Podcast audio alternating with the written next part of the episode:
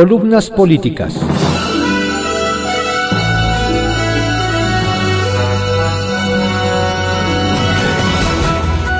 Continuamos con la audiosíntesis informativa de Adrián Ojeda Román, correspondiente a hoy, viernes 2 de abril de 2021. Vamos con algunas columnas políticas que se publican en periódicos de circulación nacional. Alto Mando, por Miguel Ángel Godínez García, que se publica en el periódico Excelsior. El ejército siempre en la mira. Innumerables los eventos en donde el ejército necesariamente se ve involucrado en distintas situaciones, para bien o para mal, como innumerable las funciones a las que nunca dirá no. La misma lógica lo vuelve vulnerable a un sinfín de circunstancias, responsabilidades y señalamientos. El hecho registrado en Motocintla, Chiapas, en el que un soldado por error, declaración del mismo secretario de la Defensa en la mañanera del pasado martes, le da muerte a un migrante guatemalteco es un ejemplo. El parte detalle de viva voz del propio general Sandoval indica que en un puesto de seguridad militar, ya hago énfasis en esto, de seguridad militar, en donde transitan ilícitamente personas que transportan combustible y contrabando, un vehículo se detiene antes de llegar y se echa en, en reversa, tratando de evitar la revisión e intentar huir. Uno de nuestros elementos reacciona erróneamente y dispara, hiriendo a una de las tres personas, causando su muerte. Lamentable el resultado de la reacción del personal militar. No sé si la palabra errónea fue la correcta, puesto que están ahí como autoridad para impedir actividades ilícitas. Están ahí con un propósito, el mismo por el que trató de huir el ahora fallecido. La reacción de la gente de Motocintla, migrantes y ciudadanos guatemaltecos, nos vuelve a indignar. Soldados mexicanos en su territorio secuestrados y humillados por una situación que se debió más allá de la desafortunada y torpe reacción de un soldado amenazado por un comportamiento inusual, a la conducta evasiva frente a la autoridad a quien el protocolo indica detener y revisar exhaustivamente por sospechoso. De ninguna manera se justifica que por tener alguna conducta incierta, un soldado dispare a matar. La muerte de una persona, sea quien sea, será siempre lamentable, pero solemos olvidar las conductas ilícitas que lo provocan. Grave el incidente que podría restar autoridad a los puestos militares en retenes, a lo largo de todo el país, pues en este caso sometieron a los soldados, incluso tratando de llevarlos a territorio guatemalteco. En la misma semana muere una migrante salvadoreña en Tulum a causa de un salvaje procedimiento para someterla por una mujer policía. La mujer fallecida irrumpe en estado inconveniente en un establecimiento. Toma por la espalda y cuello a un empleado quien solicita apoyo a seguridad pública. Tampoco se justifica por la incapacidad de policías municipales la muerte de la mujer, pero su detención es provocada por poner en riesgo a clientes y empleados en un establecimiento. En ambos casos, la razón de la muerte fue la misma, excesivo uso de la fuerza de parte de una autoridad que tendrá sus consecuencias. Pero también en ambos se olvidan las causas.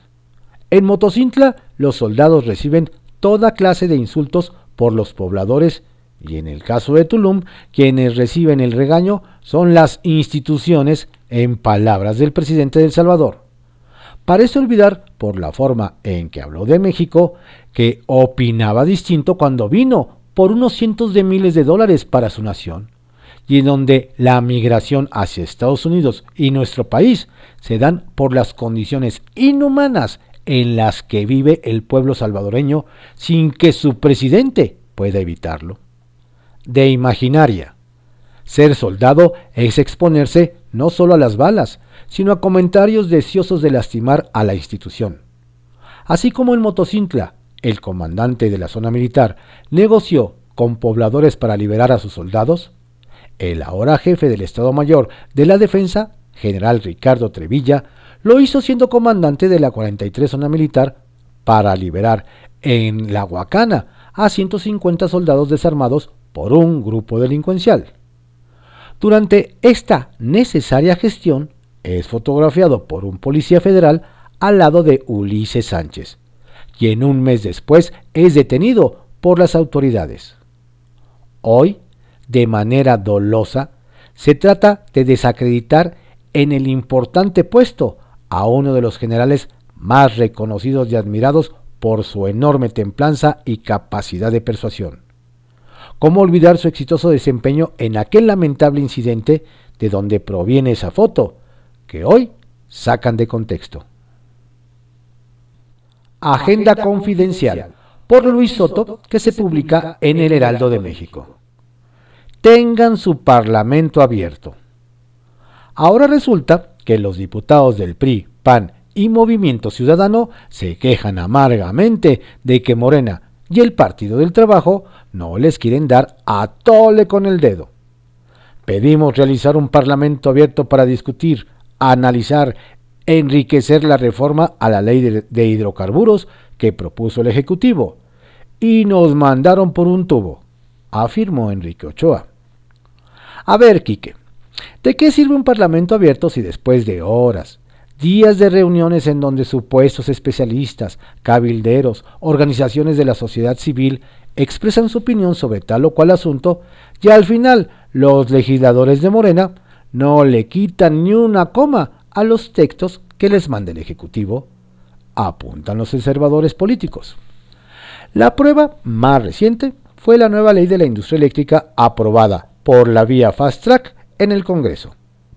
De modo pues que con Parlamento o sin él no van a cambiar ninguno de los argumentos expresados por el Ejecutivo en la reforma a la ley de, hidrocarburos como aquel que señala que las empresas improductivas del Estado, perdón, productivas, deben jugar un papel más activo en el tratamiento y refinación del petróleo, el procesamiento de gas natural y la exportación e importación de hidrocarburos y petrolíferos, así como en el transporte, almacenamiento, distribución, compresión, licuefacción, descompresión, regasificación, comercialización y expendio al público de hidrocarburos, petrolíferos o petroquímicos. El presidente está convencido que con la reforma a la ley de hidrocarburos se va a reducir las debilidades estructurales del sistema energético nacional. Y aunque le pregunten ¿Con qué dinero se va a hacer todo esto? La única respuesta es, voy derecho, no me quito. Así que, agenda previa. Habrá que estar muy atentos este fin de semana, pues trascendió que podría darse la intervención de autoridad federal por medio de la Guardia Nacional y de la Policía Estatal para recuperar el último bastión que le queda al muy disminuido grupo de Billy Álvarez en la cooperativa Cruz Azul y ejecutar la orden de aprehensión en contra de varios de sus miembros, comenzando por Federico Sarabia, sobre quien pesan dos órdenes de aprehensión. Hace casi cuatro años comencé en estas páginas la colaboración cotidiana que hoy concluyo con una despedida que es, sobre todo, un mensaje de agradecimiento a los lectores, quienes son razón de ser estímulo y sostén de mi trabajo periodístico. Agradezco a don Ángel Mieres y Franco Carreño haberme invitado a colaborar en este importante proyecto periodístico que día con día se consolida. Durante el, ciclo profesional que viví en el Heraldo de México, tuve oportunidad de informar, analizar y comentar asuntos financieros, bursátiles, empresariales, agropecuarios y políticos, siempre mediante el ejercicio responsable de la libertad de expresión y en uso pleno del derecho a la información. El ciclo ha terminado. Llegó la hora de decir hasta luego a los lectores. Gracias a todos. Pues a donde vaya don Luis, le deseamos el mejor de los éxitos y sabemos que lo obtendrá. Es usted un profesional del periodismo. Linotipia por Penilei Ramírez que se publica en el periódico El Universal. los periodistas asesinados del obradorismo. El presidente repite, los derechos humanos están garantizados, mientras desmantela, copta, estanca a las instituciones que deben garantizar su respeto. El discurso triunfalista choca con la realidad. El gobierno exige perdón por el pasado mientras se abusa del pueblo en el presente.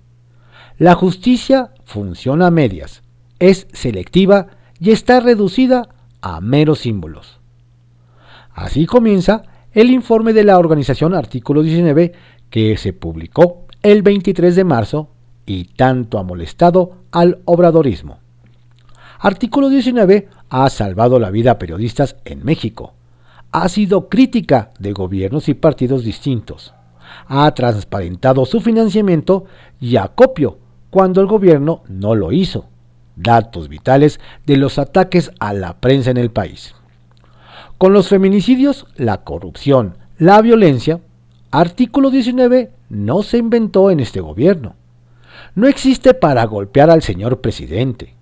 Por eso vale la pena detenerse en su informe, un documento crudo que desmantela la visión de protector del pueblo que el presidente tiene de sí mismo.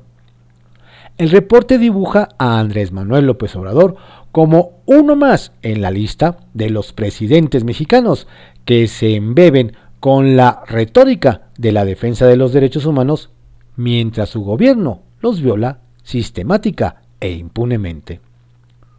Veamos datos centrales del informe. En el segundo año del obradorismo, hubo en México 692 agresiones a periodistas, una cada 13 horas. La mitad provinieron de agentes del Estado, Tres de cada diez fueron ataques digitales. Mientras esto sucedía, el presidente dirigía cada mañana una conferencia matutina que ven en redes sociales diariamente unas 641 mil personas en promedio. Estas conferencias fijan la agenda pública y profundizan la polarización. Se moraliza desde la tribuna y se le convierte en el púlpito, dice artículo 19.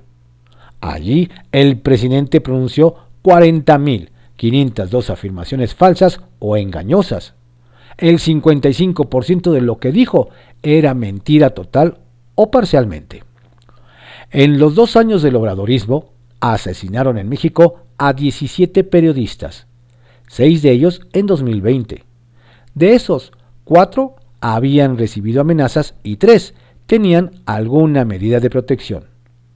Al mismo tiempo, el gobierno eliminaba el fideicomiso que ampara el mecanismo de protección para personas defensoras de derechos humanos y periodistas, del que son beneficiarias 1.262 personas.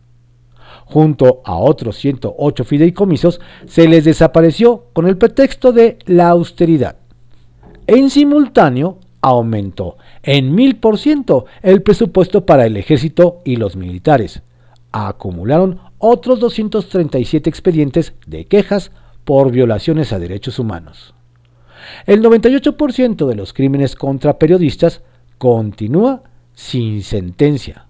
El 99% de las averiguaciones no son consignadas y el 98% de las denuncias no se judicializan. Estos son los periodistas asesinados desde diciembre de 2018. Alejandro Márquez, Orión Informativo. Rafael Murúa, Radio Cachana.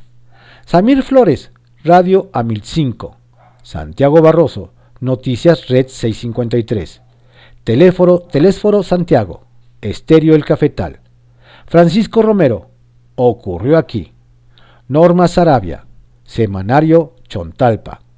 Rogelio Barragán, Guerrero al Instante.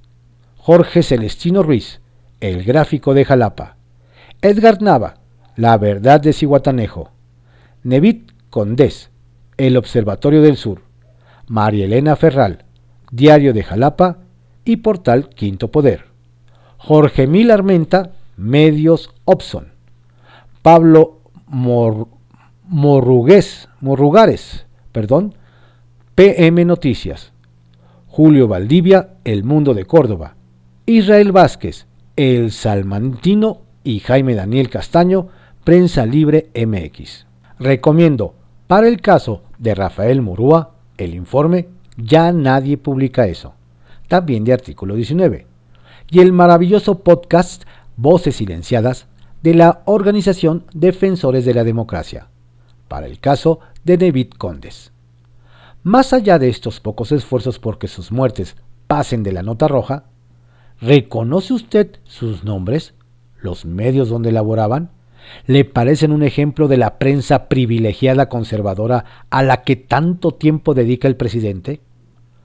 El informe de artículo 19 discierne los discursos y los ejemplos concretos. Por eso debe importarnos que existan estos ejercicios de democracia, que pasan por revisar al poder, confrontarlo, contrastarlo con lo que pasa fuera de los alegres eslóganes gubernamentales, de las visiones presidenciales donde lo malo sucedió siempre en el pasado. Artículo 19 por Kenia López Rabadán, que se publica en el periódico El Universal. Una vez más, el presidente de la República arremetió y estigmatizó desde su palestra mañanera. Esta semana lo hizo contra la organización Artículo 19, como consecuencia del Informe Nacional 2020 sobre prácticas de derechos humanos emitido por el Departamento de Estado de los Estados Unidos.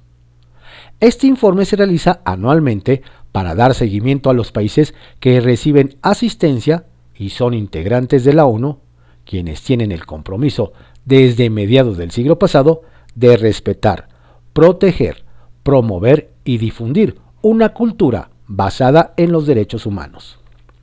Artículo 19 es una organización internacional, independiente y apartidista que promueve y defiende el avance progresivo de dos derechos fundamentales, la libertad de expresión y el acceso a la información. Tomaron su nombre de la Declaración Universal de los Derechos Humanos. Dada su naturaleza, artículo 19 tiene la tarea de exigir el derecho a la difusión de la información y opiniones en los distintos medios de comunicación.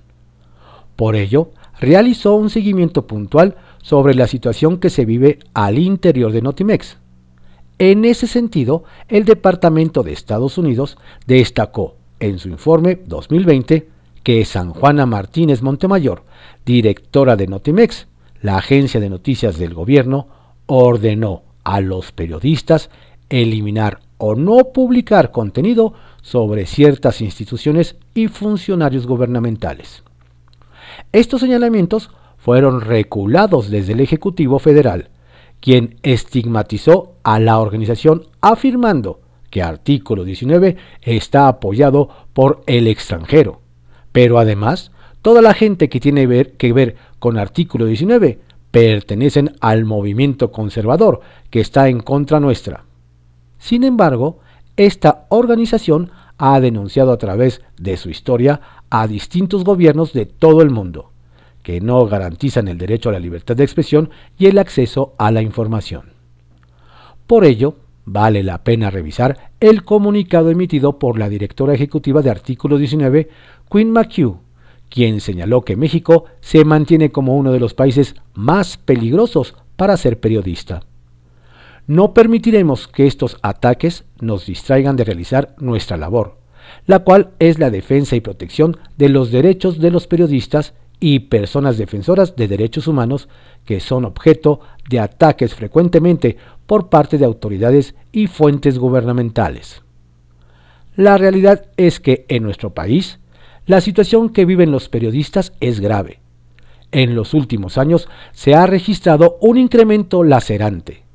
En 2019 y 2020 se contabilizaron 37 asesinatos de periodistas la labor que los informadores realizan es primordial para cualquier Estado democrático, ya que los derechos de información, expresión y de prensa son fundamentales para lograr una sociedad con plena libertad.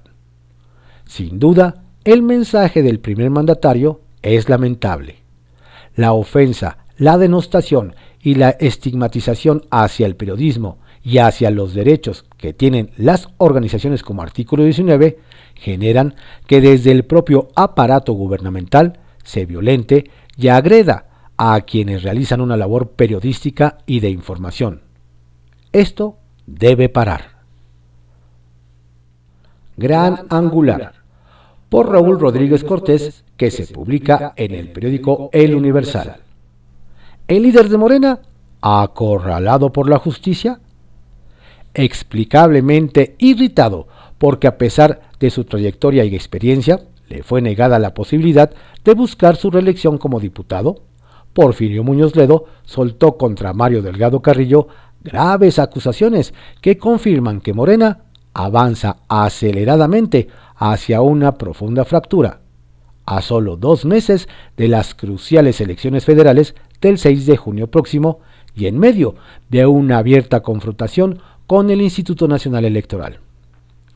Como se sabe, el INE tomó determinaciones que, para ese organismo autónomo y el consenso de los juristas, buscan simplemente hacer valer la ley, pero que para Morena y para AMLO son maniobras leguleyas para impedir que refrenden su mayoría en la Cámara de Diputados y descarrilar victorias inminentes, a su juicio, en algunas de las gubernaturas de los estados en contienda. Son dos esas determinaciones. 1. Hacer valer, como exige la Constitución, que ningún partido político exceda en 8% su número de diputados a partir del porcentaje total de votos obtenidos. La coalición Morena, PT, PES obtuvo en 2018 el 44% de la votación total, pero conformó una bancada que equivale a 61.6% del total de diputados. Y dos, revocar por no comprobar gastos de precampaña el registro de 49 candidatos morenistas, entre ellos Félix Salgado Macedonio en Guerrero y Raúl Morón en Michoacán.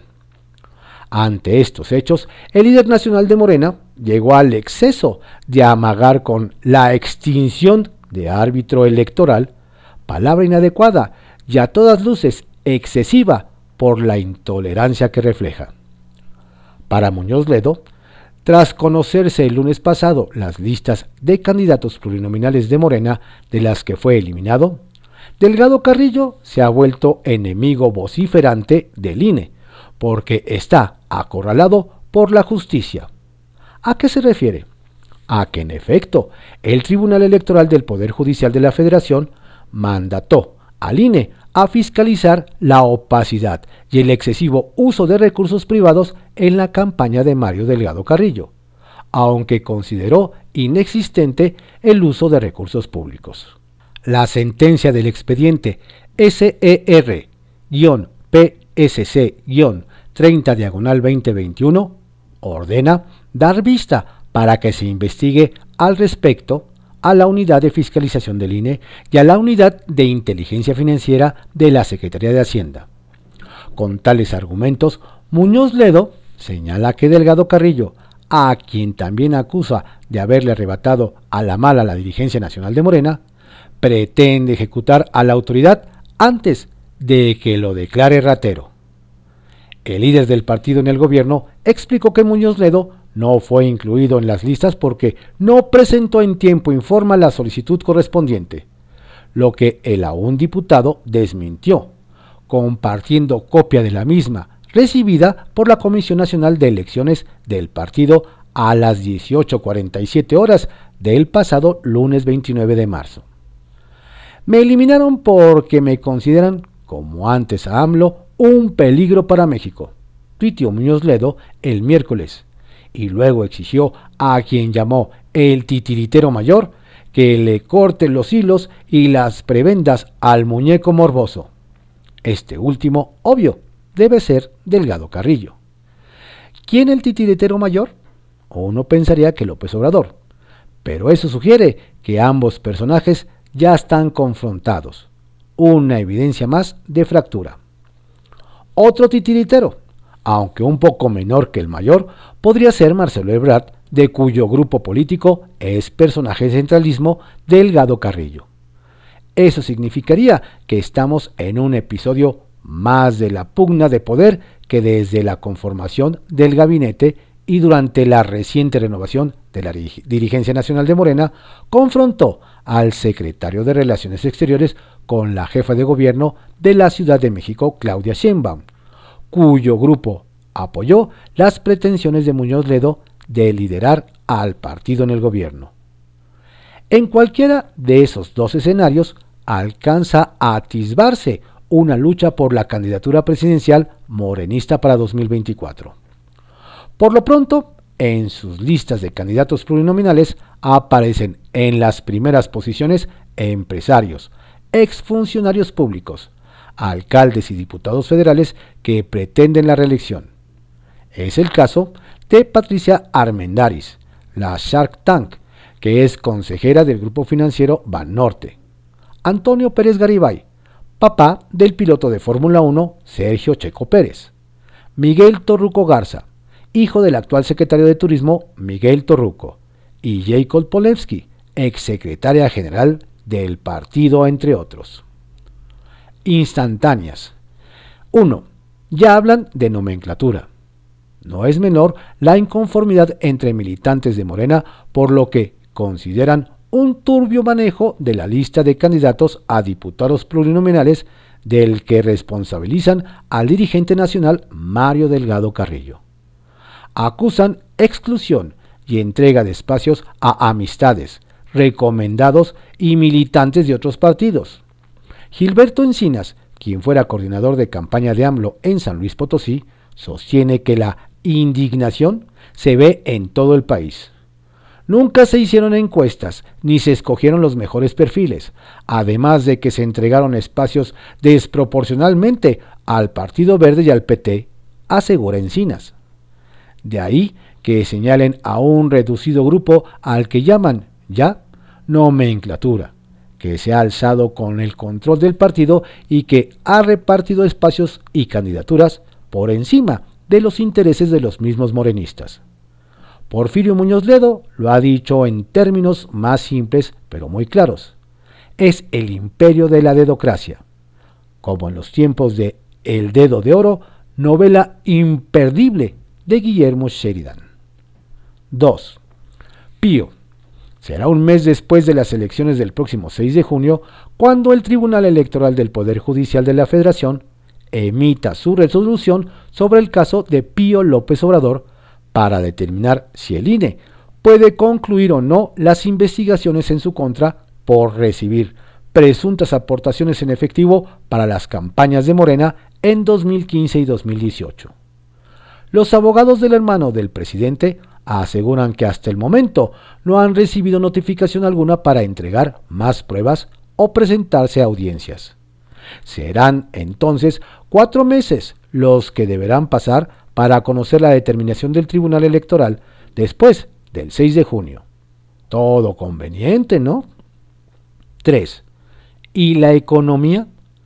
La Secretaría de Hacienda y Crédito Público entregó el miércoles pasado a la Cámara de Diputados los precriterios de política económica para 2022 estima para este año un crecimiento del PIB de 5.3% y para 2022 de 3.6%. Con esos rangos apenas se compensaría la caída de 8.5% provocada por la pandemia. Para el Laboratorio de Análisis en Comercio, Economía y Negocios de la UNAM, tales indicadores sugieren que para 2023 la economía mexicana tendría una fuerte caída. Considera que, si se pretende impulsar para ese año un crecimiento más o menos razonable de 2%, será necesario que el año entrante se realice una reforma fiscal que permita un desarrollo territorial con crecimiento sostenible, incluyente y equitativo.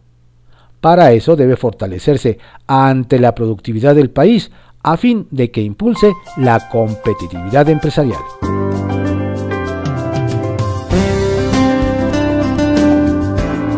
Estas fueron algunas columnas políticas que se publican en periódicos de circulación nacional en la audiosíntesis informativa de Adrián Ojeda Román, correspondiente a hoy viernes 2 de abril de 2021.